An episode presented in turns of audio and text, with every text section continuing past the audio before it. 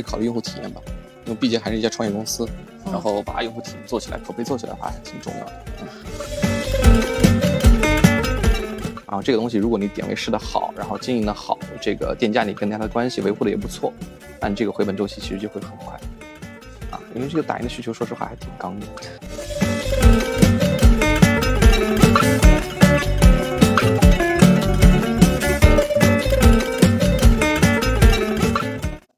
欢迎来到专注路径，期待结果，钱和流量 Hope Always 搞钱搞流量系列访谈播客。如果你是有获客增长需求的操盘手、创业初期的老板，或者是想要副业自媒体搞钱，我们每期都会精挑细选的邀请到实操型的老板或者操盘手嘉宾，分享他们的搞钱搞流量的心路历程。今天我们邀请了小白智慧打印的，介绍一下自己。呃，Lori 吧，直接叫我、叫我 Lori 就可以了。我自己是。呃，做了有之前一开始的从业经历，包括这种科技类自媒体，然后包括营销的手机厂商的营销团队的成员，然后最近几年都一直在做这个，就是如果按照我们这个垂直赛道来去分的话，可能比较靠前的这么一个学习打印的这么一个品牌，叫做小白智慧打印啊。然后这个品牌是我们自己去做的一个，目前有这个软件，包括这个 APP 和小程序，在给这种全国的这种家长人群啊。包括这种办公类人群提供这种打印服务，就是用户可以去用他自己的打印机，然后连接我们的这个软件，然后能实现很多打印上的这种需求啊。OK，我 那你会想要自己去做一档播客吗？我想过。你如果要做的话，你会想要做什么样的内容？自我成长相关，然后或者是说，跟最近的这种做 IP、做品牌的这种过程相关，成长类相关。因为我觉得我们现在就至少对我个人而言的话，我可能。关注的点会比较多，比较泛，但其实真真正正能够说有持续的东西能够输出的，哦，可能也不会那么的，就是给人感觉干啊或者怎么样，就是在现在这个池子里头能够有这个脱颖而出的这种感觉，可能会比较难。那成长，你觉得什么？怎么样去定义成长啊？就哪一方面成长了，你会觉得自己成长了？就就这个衡量标准在哪里？很俗的话，就要你如果今天早上起来觉得昨昨天的自己不是个傻逼呢？这个挺好，这么多成长，对吧？对你你有成长就说明你 OK。对，这个确实是我我一直觉得我前两年都很傻逼，就前两年我都自己在做线上嘛，就我们就非常简单的去卖，然后基本上很少去跟人打交道，所以我在线下就是特别直接了。之后我去年转到去做服务方。你你是怎么个卖货法？卖什么？就卖衣服啊，卖汉服，而且是自己设计的原创的品牌的，所以你只需要设计好看，然后把它发上网上去，大家就自动下单，不会就。两百块钱衣服，他也不会跟你聊很久，他甚至都不会跟你聊。但这个圈子里面，它要有它特定文化，你要想要去做的话，做得好的话，肯定要就是完全深入到他这个圈子里头。呃，主要我就是这个圈子成长起来的。我之前是摄影师嘛，嗯，就拍汉服，嗯，然后拍汉服拍的很多了之后，就有了非常多的粉丝。之后我就说那就卖汉服吧，哦，然后才开始卖汉服的。那你自己本身其实也是个 IP 啊。也是一个个人，十年前，那也还好哎。你现在如果重新回这个赛道的话，拿一些之前的一些经典的案例出来去分享一下，我觉得这个还挺好的。这个赛道已经，我感觉已经没落了。或者还有一种逻辑就是，你现在不是做内容服务嘛？对。然后拿你之前的案例作为这个案例，然后等于是说，那我原来是在做这一行，我现在，呃，就是改做服务，然后也希望能够去服务到当年就是因为没有人 服务我，或者是怎么样，没有人给我推动我，我现在反过来。那我自己去做这个事儿，是就我自己做了操盘手之后，我会觉得说，哇，我以前要是有我这样子的操盘手，我应该是能起来的。嗯，因为人的时间精力它是比较不一样的。嗯，我们现在其实自己服务出来的案例也有一些了，就我们在小红书上面去年接第一个客户，就三个月就把他冲到了销售排行榜的 top one。哪一家？珠宝。哦。珍珠品类，它利润也很高。但我们最近也在看珍珠。嗯，我也在想，就是珍珠这一块的话，对于我们的用户来讲，会不会比较感兴趣？哎，对呀，你们妈妈群体应该也是会有这个需求的。对对，都关键是认知吧。但是我觉得，说实话，现在消费者就是大家去买东西、下单东西的话，其实心态会有很多变化。对，对吧？对他不像之前看到一个东西，哎，好稀奇，我就买一下。现在他就会去反复对比，有去斟酌。对，就是现在这个大环境让人感觉就是很多东西。你在真正出手之前，你会犹豫嘛？就是哎，这个东西我是不是要再考虑考虑？然后反复去考，然后甚至有些时候可能你都已经付完款下完单了，你还是会纠结。呃，对，或者是退退款。我觉得拼多多这个设计很好。我发现我在淘宝买东西，它是会有下单确认，后你在付款，付款了之后还、还有一个付款确认，然后完了之后你还可以点击退款。但拼多多这个按钮就没有，你点击下单，它就马上就付款就结束就送到你，也没有半找半天找不到退货按钮。但是拼多多他们最近有一个点，好像让人用户还挺买账的，就是嗯他们在卷服务。怎么卷服务？你不知道吗？他们最近你你去小红书上刷的话，应该也能多多少少会刷到，就是嗯，他们比如说有的用户他去买东西不满意，或者说跟商家有这个纠纷，那拼多多大概率的情况，只要不是明显顾客的问题，会选择去找商家沟通。如果商家不愿意，可能就直接帮他退了。每个平台都是这样子的啊不。是，原来拼多多不是这样子的。哦，呃，你说这个，我倒是想起了前几天我买一个生鲜，然后寄过来的时候已经坏了，然后我就跟那个店家沟通，沟通没三句话，然后就跳出来一个自动连接说你要不要退款，啊、对对对对，就是官方连连接就是这个东西。啊。但是我觉得这个商家真的好冤啊，因为之前我开淘宝店嘛，我你会站在从业者的角度看这个事儿是吧对，？我淘宝已经做到皇冠了，但是我最开始的时候，我还会去跟官方小二打电话沟通。嗯嗯就我记得第一次我做那个售后的时候，就那个人我还是公益嗯卖公益款，当时做那个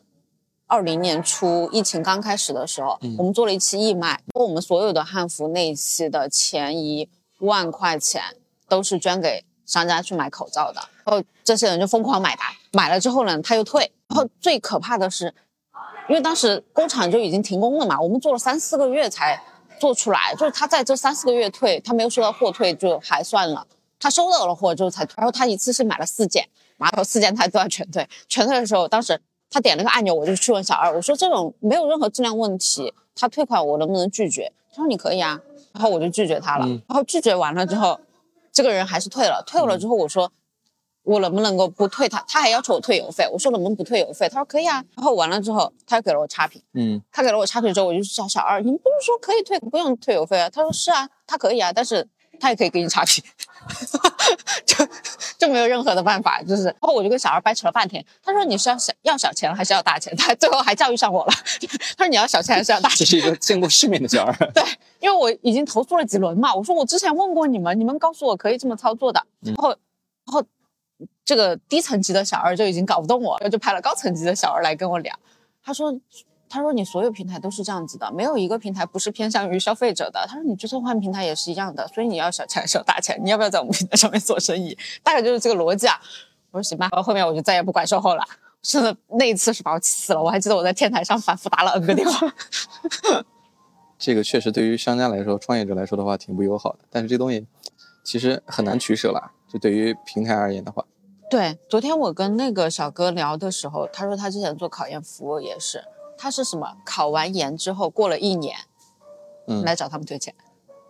就考研考了一年，哦，提前给他们付了一年，没考上，又过了一年，他来找他退费。但他们有这个允诺吗？没有啊？考不上退费这种没有。对，但是没有办法，他还是只有退给他，因为这些人就在小红书上挂他避雷帖。呃你们会有这种售后问题吗？还是说只要有人退就直接退？我们还好，我嗯们其实对于用户的这种退款，就是说怎么讲呢？就是呃看情况，看情况。如果说有可能的情况下，比如说他可能用的时间不长啊，或者怎么样的话，我们会考虑。优先还是考虑用户体验吧，因为毕竟还是一家创业公司，然后把用户体验做起来，口碑做起来的话还是挺重要的。嗯，你你到这家公司多久了？我大概五六年吧，这么啊、久了？对，五六年。那你们刚开始的时候，是不是都这个产品都还没有怎么成型啊？我们其实整个业务状态有两个阶段，因为一开始的时候，整个创始团队其实还是根据于打印这块，嗯，然后所以最早的时候做了全国比较，基本上是第一位的这么一个叫微信照片打印机啊啊，那个模式就是你在商场啊、学校啊会看到一个一个小一个一个产品上面有屏幕，你去扫上面的二维码，扫完之后的话，你会去关注一个公众号，关注公众号之后，的话我好像有看到，免费打印一张照片，我好像有看到那个行业我们是在全国做到了第一，而且还呃会有一些收购啊，这个，然后还会有一些资本的操作啊什么之类的。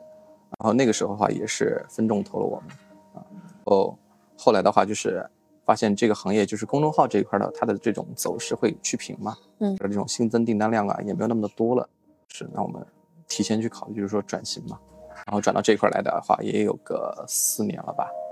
就是做家庭打印这一块儿。然后做家庭打印的同时，也在做换的换一个模式去做共享打印这一块儿，然后也做得很好。所以我们现在其实有好多业务在去尝试探索，然后这两个业务是相对来说比较靠前的。然后家庭打印这一块的话，我们现在跟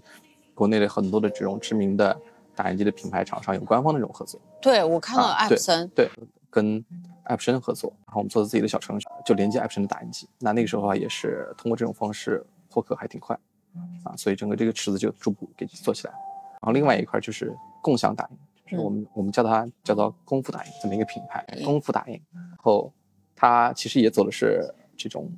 这个经销商加盟的这个模式，然后我们会在全国去找这种省代啊、市代啊，是街边的那种打印复印店吗？对对对对，你看起来不起眼，但这个东西其实回本周期很快。我知道啊，因为我观察过我小区，就是我走到熟悉的场景，我就会去嗯观察哪些店倒闭了，哪些店一直在那里。我就发现打印店、然后药店和五金店是最屹立不倒的，然后其他什么花店啊、咖啡店啊、什么衣服店啊，就我们这不断的换。我们这个产品其实说白了，它其实是一个相当灵活的产品。比如说，你作为一个省代或者是市导，你自己去拿设备，你投到你这个有关系链的这个点位上。比如说，你们你是一个县城，对吧？你县城可能也会有一些便利店的资源，会有一些药店的资源。OK，你铺进去，铺完之后的话，就等于是说，你可能跟老板会有一个分成你们自己哎分成也好，或者什么样的模式也好，你们自己去沟通。你从我们这儿拿设备，拿完之后铺到点位上去，然后这个东西如果你点位试的好，经营的好，后这个店家你跟他的关系维护的也不错，那你这个回本周期其实就会很快，啊，因为这个打印的需求说实话还挺刚的。对我作为一个消费者啊，我想就是我没有用过你们的产品，但是我很好奇。我跟你说一下我的使用路径是什么。嗯我家里我们办公室有一台打印机。嗯但是很早之前，然后一直没换，因为它还能用嘛。嗯但是它明显就已经过时了，因为是嗯一七年买的。嗯然后，呃，我家上面就有一个打印店，就是嗯你说的那个打印店。然后平时呢，我还会就除了这两个会去打印外，我还会去淘宝，嗯。去搜索那个排名销量最靠前的，比如说一万，它月销一万两万。然后我会发现，如果不太急的，比如说一些学习资料，就是这种搞流量的这种资料，我就会到线上去打。嗯。打了之后，他装订成册给我寄过来，嗯会很快。对对，然后楼上的这个我会有一些复杂诉求，比如说给客户的这种嗯。PPT 方案啊，这种我会到楼上去打。然后办公室那台可能就是打印一些日常的，嗯。就是没有需求那么高的，就比如说今日代办啊，或者是什么之类的，嗯就这三个点。哦，还有一个喵喵机。我觉得很有意思，喵喵机我拿了拿回来之后，我就疯狂开始玩，嗯。我会觉得它特别有意思，因为它嗯。不需要默书，然后我就会把很多那个文章啊什么之类的，嗯。就放在备忘录上，就打打一成条之后，我就剪到嗯我的记事本上面、贴起来。但是我发现它那个热敏没有过一两年，它就已经消失了。对所以我就再也不用这个对喵喵机了。这是这个产品的一个一 个痛点个，它就是它的原理就是这样子，嗯所以你没有办法去改变它的物理属性嘛。对，它其实就是通过一些呃发热的源，然后把这个字然后打到纸张上，但它其实它的产品其实是有它的卖点的。对第，一，它价格便宜；嗯，第二，它小巧，看起来可爱，然后吸引孩子，吸引这种女性用户。然后嗯其次就是它可能哎给人感觉还挺新鲜的。但是这两年其实，在经过那一波的这种这个高峰之后的话，其实用户会回归理性嘛，就是他们会发现这东西买完之后的话，真的是只能打一些小东西。对，它只能打错题，错题今年的错题，明年不会再对，看你。想，你这个时候你说你买打印机了吗？买了，但是你比如说家里边突然有个照片的需求，用不了，然后突然有个 A4 的文档的这种需求，用不了，孩子要打个作业也用不了。然后它虽然主打的是这种学习场景啊，但相对来说的话，可能其实真正能够覆盖的场景，可能也就是那么一个一小块儿，所以它有它的这种特色吧。但是相对来说的话，可能我们我们算是一个 有点操作系统的感觉。啊，啊，就是因为我们的产品能够兼容到很多打印机上去，啊，相当于你们是一个程序。对我们是 A P P 或者是小嗯程序嘛，啊，微信小程序，你用微信这这个十亿用户摆在这儿嘛，对吧？嗯十亿用户摆在，然后你你无论怎么样的话，就比如说你用户拿到了这个打印机，然后你面前有这个码，你很下意识的时候，你就会知道你要去扫，这个对于用户的这种学习成本来讲是最低的，对吧？你扫完之后，你就直接能够通过配网的方式把这个手机和打印机连接起来，同时你还能把这个打印机分享给你的家庭。那这个就相当于是说，在线上你们有一个小这个家庭里边的小圈，然后大家都可以通过这台打印机去打印，就很方便。就是你刚刚出去的时候，我又翻了一下，然后又翻到什么小猴云印，啊，就是他们这种直接可以在小程序上面下单的，你们的小程序上面也是可以直接下单的。不会还有我们我们不是把那个东西做好之后给用户，当然目前也在尝试着探索这块的方向的业务，但是嗯跟我们现在主要做的事儿还是不太一样。你们现在主要做的是是啥？核心就两块，就是两块小程序比较占主这个占主头，但是核心还是关注场景嘛，一个是在家庭打印的这种场景，宝爸宝妈有给孩子打印作业的这种需要，其实你们卖的是软件，我看到那个软件不付不付费，不用付费，有要付费，VIP 不是你听我讲完你听我讲完 软件是免费的 好，里边的打印功能就是文档打印、照片打印都是免费的。嗯，所以如果你把它当做一个统普通的这种打印机去打印的时候，用的时候是完全免费的，嗯甚至还会有很多免费资源，对，它可以满足你基本上百分之八十的这种需求。但如果你要有一些高阶的需求了，比如说你要打印学习资料，而且这个学习资料刚好在我们的这个是付费的这个部分，那可能你要去付费，成为 VIP 或者 SVIP。对我看销量最好的就是这个 VIP 和 SVIP，。对对对，那大概你们有多少会员这个量肯定不能讲啊。啊？对 对，但我们的会员这个粘性还是蛮高的，嗯因为这个产品首先说白了，这种把学习和打印这件事情结合起来的产品其实不多的，然后做的好的更不多。然后我们现在合作伙伴基本上能够覆盖到现在就是家长能够用得到的产品的这种主要的品牌，比如说我们会跟五三有合作，五三教辅那五年高考三年模拟营了。哦，我知道，我知道，好老啊！我的妈呀，啊53死去的记忆正在攻击我。对，那他们现在在学生的这个群体里边依然很有权重嘛，对吧？嗯然后那个学而思啊，他们也这个在合作，然后那个还会有一些就是在他们之上的上游的这种供应商啊，在跟我们做合作。当然，同时我们自己也有自己的自研的团队，我们会生产出来很多东西，学习的内容给到孩子和家长去使用。所以我们的盈利渠道的营收主要是来自于这一块吗？对，会员部分会有，呃，硬件也会有，耗材也会有，那个什么什么小白学习盒子和小白学习棒嗯，就是两个不同的智能硬件，啊，一个是针对于 USB 打印机，一个是针对于 WiFi 打印机。为什么要买这个盒子呢？其实说白了就是这个东西是一个就是连接打印机和这个手机的这么一个智能硬件，是不是不需要这个盒子，手机也可以连？它连的这种方式就会很受限制，体验会受限。你有了它之后的话，整个这种体验就是会完全不一样。呃，说白了就是现在无论是国外还是国内那种打印机品牌，大部分的产品出来之后，他们的这种理念还是比较靠前的。就是哪怕是最近几年刚出来的这种新款打印机，他们有的也是在用这种相对来说比较怎么讲呢，就是不太互联网的这么一个体验。虽然现在已经进入互联网二点零的一个尾声了都，但是整个体验下来的话，其实还是不如我们。说实话，会有区别，会有区别。很多用户会更喜欢我们用的这个。然后刚才讲的这种共享打印这一块，就是说对于用户来讲，它就是扫码；然后对于商家来讲的话，就是要不就是加盟，要不就是作为点位，跟这种有机器的这个经销商合作，啊，都有分成。其实对于小微创业者来讲的话，它也是一个创业项目。哎，你们打卡牌吗？能打卡牌吗？现在卡牌很火哎。我们之前还考虑这个思路，但是卡牌这个东西的话，它是内容会要求会比较高，它其实玩的就是内容嘛，就是那个卡牌里边印刷的这种内容。然后这个内容的话，其实是会有版权成本在里头，你不能随随便便去打。但是用户自己打我们管不了，也有很多用户他们自己会把自己喜欢的这种形象也好啊，因为它就是一个这个图片嘛，它可能传上然后打印出来玩儿，会有小孩会这样玩儿啊。但是我们自己作为品牌方肯定不会这么做。你们主要的流量最开始是不是都来自于跟这些官方的打印机合作后小程序获取的用户？对，你可以这么理解。嗯，嗯，就是用户买印，然后他要有装软件嘛，这样一个逻辑。对，那现在有新的渠道吗？就是线上？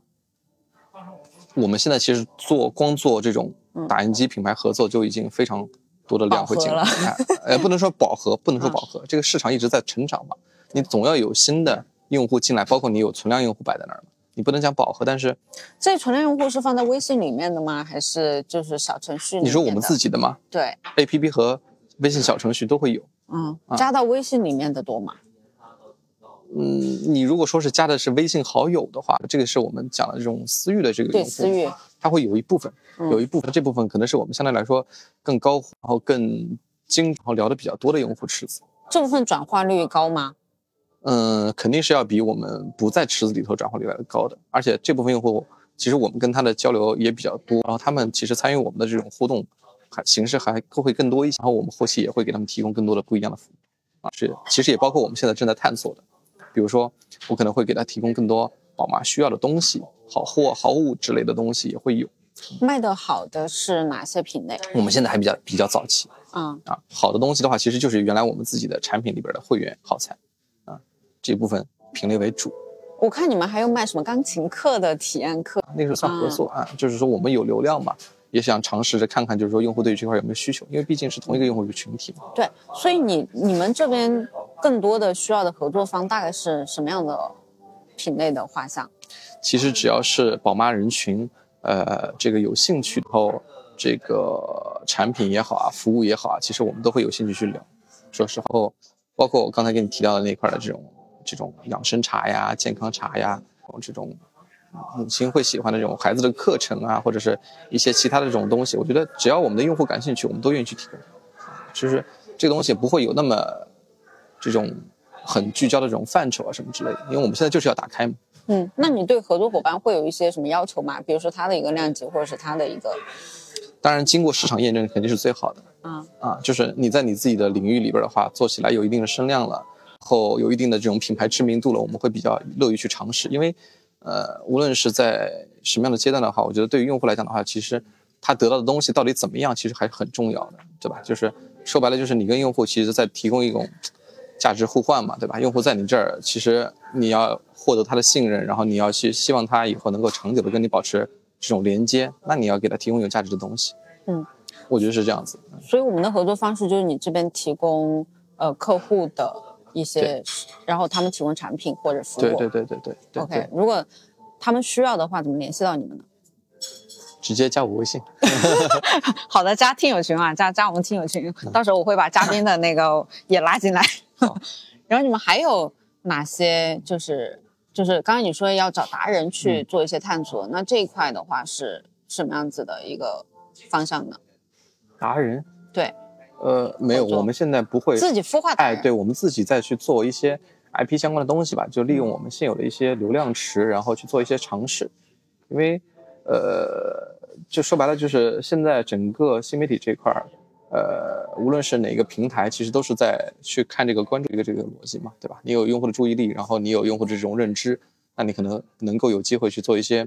新的这种方向的探索。那我们其实在这个平台上面的话，用户的活跃度还比较高。然后的话，我们也希望就是就是站在一个不同的这种视角上，然后去尝试一下，看看流量这块有没有可能去做出一些机会出来，就不一定说完全是按照我们自己的这种品牌的视角去做。也可能是按照流量的视角去做，啊，你刚刚说的，就是你们官方的号的一个呃销量，其实它是非常低的。那主要就是我刚刚说我翻了一下抖音，你们的那个官号嘛，它可能我们说白了，官号其实就是在做品宣，对，我们不会特别注意这个官号的销量，因为我们更多是在给整个平台的上的这种渠道。或者是说潜在的这种合作伙伴去做打样板啊，对我会给你提供，比如说我们的官方层面的话，建议这款产品怎么样宣传，它会什么样的详情页，它会什么样的话术，它的这种产品的价值点在哪儿？那我们可能会通过我们自己的团队，一方面我们自己就会去生产制作，另一方面的话，把它铺到网上对应的平台上去，然后去做一个打样。然后这块的这种对于渠道来讲的话，他们可能会借鉴我们的。这种方式或者是内容，他们也会有自己的想法。因为我们的很多合作合作伙伴，他们的这种，呃，就是对用户的这种需求的判断的点，其实还是比较敏感的。他们会有他们自己的想法，然后他们自己也有自己的这种运营的矩阵啊也好啊，或者怎么样啊，他们会有他们自己的一些这个主观的这种想法在里头，其实都能够产生很多不一样的效果。所以，我们现在渠道在网上的一些宣传，它主要是什么样子的类型的账号？我们其实没有很多投放费用。嗯啊，我们很少去说官方层面主动出来去做投放，因为我们现在说白了就是更多的是在通过一些我们自己的合作伙伴的层面去通过借助他们的力量去进行宣传，包括你在小红书上也好，或者是说抖音上也好，看到了大部分这种出来的这种东西，要不就是用户的自来水，要不就是渠道他们在通过他们各自的方式去做一些宣传。嗯，没有跟一些学习博主之类的去聊吗？我们我们很少会在这上面去投入特别多的资源，因为我们毕竟还是一家创业公司嘛，所以在这块儿的话，就是说我们很欢迎这种合作层面的东西，资源置换啊之类的。但是如果说要去真金白银的去投的话，我们会比较谨慎一些，嗯因为嗯，我们的客单价是比较低的，然后我们获客也好啊什么的，其实有比较稳定的渠道。嗯那你们自己孵化的账号主要是想打造哪种类型的？这个就多了嘛，其实是就是聚焦这部分人人群的需求，就他们有什么样的需求，他们会对什么东西感兴趣，那我们可能会有尝试。嗯，就说白了，我们是一个流量池，是一个比较精准的，然后有一定消费能力的流量池，然后而且是以宝妈为主，所以这块销量池的流量池的这个价值其实是不言而喻的嘛。但是我们自己看的话，其实对他们的这种探索其实还比较早期的阶段，所以我们就再试试看。那个 VIP 和 SVIP 的会员有哪些权益啊？是资料的不同吗？还是嗯，对，会会会，比如说有一些这种使用次数啊，或者是说这种功能的这种这种这种能不能用啊，这块会有一些区别啊。因为有些东西的话，其实说实话，研发投入也好啊，或者是使用的这种成本也好，还是挺高的啊。我看到小程序里面还有卖各种什么图书，然后各种嗯品类都有嘛？嗯嗯这种是不是有点像社区团购这种方向啊？嗯，我们自己的品牌的话，其实就是说会有一些合作伙伴，比如说像学而思，他们会有一些书放在我们这儿给用户去提供，其实嗯，都会有。你觉得你们这个品类发展到今天这个这么多用户和水平，然后又有这么多好的一个合作供应商，你觉得最关键的是，嗯，什么样子的能力到了现在这个水平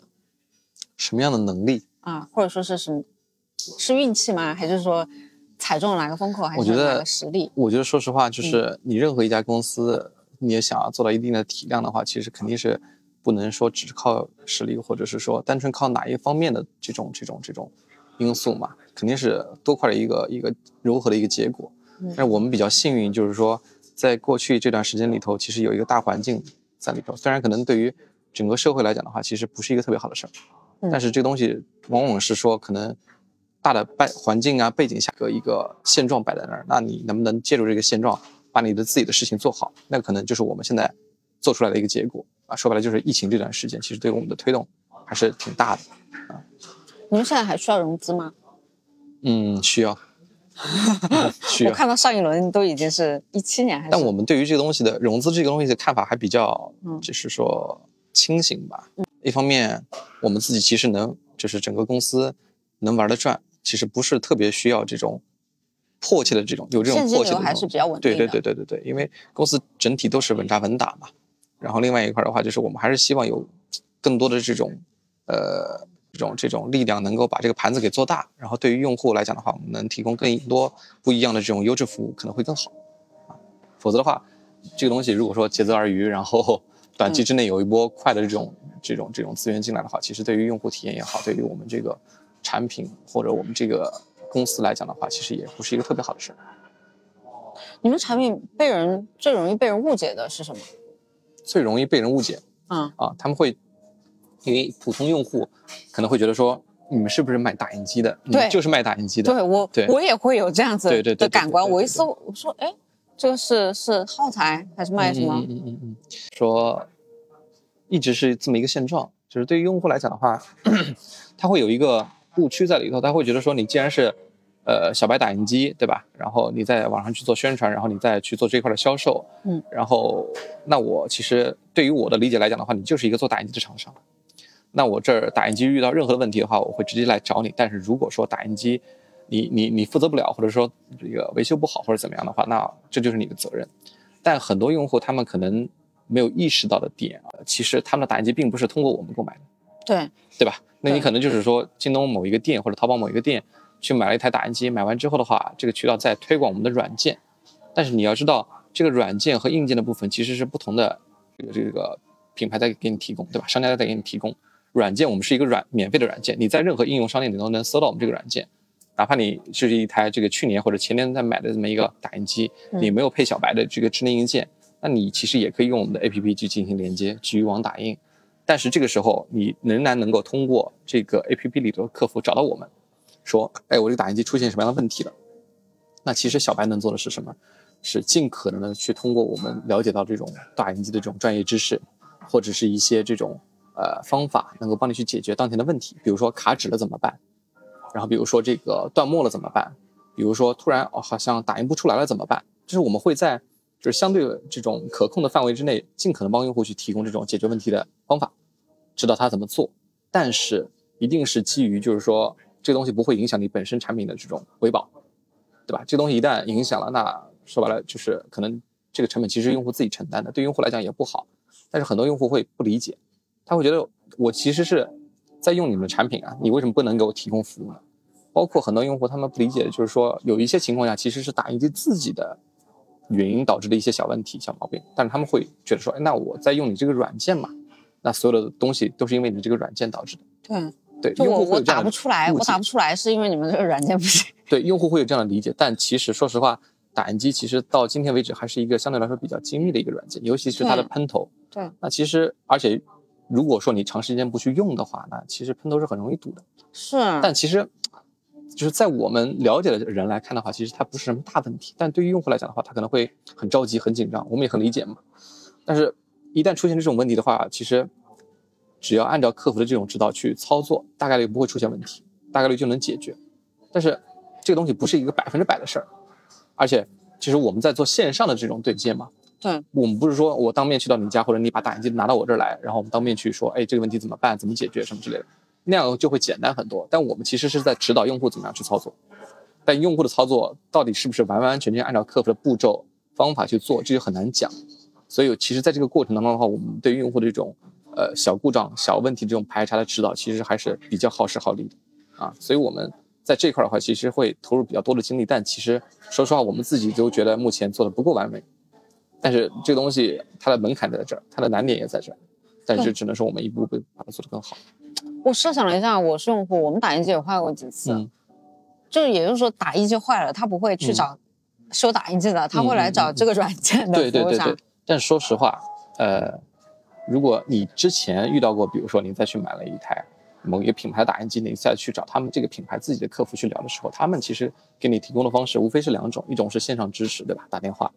然后还有一种就是说这个线下的这种维修点啊什么之类的。但是无论哪一种，其实他们的体验相对于我们小白现在在提供的这种售后服务维修的话，哪怕你不是在我这儿买的打印机，我也尽可能帮你解决问题。其实体验，说实话还是一个天一个地，还是会有很大区别。这是我们作为一个第三方软件公司，就是说希望给用户提供的不一样的这种体验。那这个为什服务确实蛮好了。对，会不一样。就是说白了，你在我这儿可能没有花一分钱，对吧？可能用户不理解啊，就是说你没有在我这儿花钱，但同时你占了我服务器的资源，啊，但但我会给你尽可能去帮你去解决一些打印机的使用问题，甚至可能有一些小的技巧啊，怎么样更省墨呀，等等等等这些东西都会有。同时，好良心哦！真的是这样，真的是这样。然后包括里边会有很多这种学习资源，其实宝妈是很需要的嘛。那我们也其实是在免费提供给用户。那你们会做社群吗？会有啊，会有，嗯我们会有一些这种活动群啊，比如说会有一些这种，我们之前做过一些这种专题的这种学习营啊，然后那个会之前做过一些，比如说新概念英语的学习营，然后我们可能通过这个产品里边的一些呃学习的资源和内容，然后大家一起来学啊，但我们不是提供这种呃 K 十二的这种教育产品啊，就是我们不是做教培，但我们只是说，哎，大家正好我们这个产品里边有这么个功能，然后大家如果有感兴趣的话，我们一起去一起去学习，带着孩子去学习，这个体验其实很多用户感觉会很好，嗯嗯，包括呃我们之前其实也做过一些深度的这种用户的这个沟通嘛，就是说整个会有相当一部分的用户他们在用下来之后，发现小白这个东西的产品的体验其实完全是有别于呃他们原来再去用打印机的这么一个感觉，说实话就是呃真的是一个。一个是可能是前互联网时代的产品，一个是现在可能 Web 二、Web 三时代下的这么一个产品，体验上区别会很大。OK，假如你身边的人对今天聊的话题感兴趣，推荐你把今天节目分享给他。欢迎订阅加入我们的搞钱搞流量之旅，愿你满怀热情拥抱财富。感谢你的点赞，拜拜。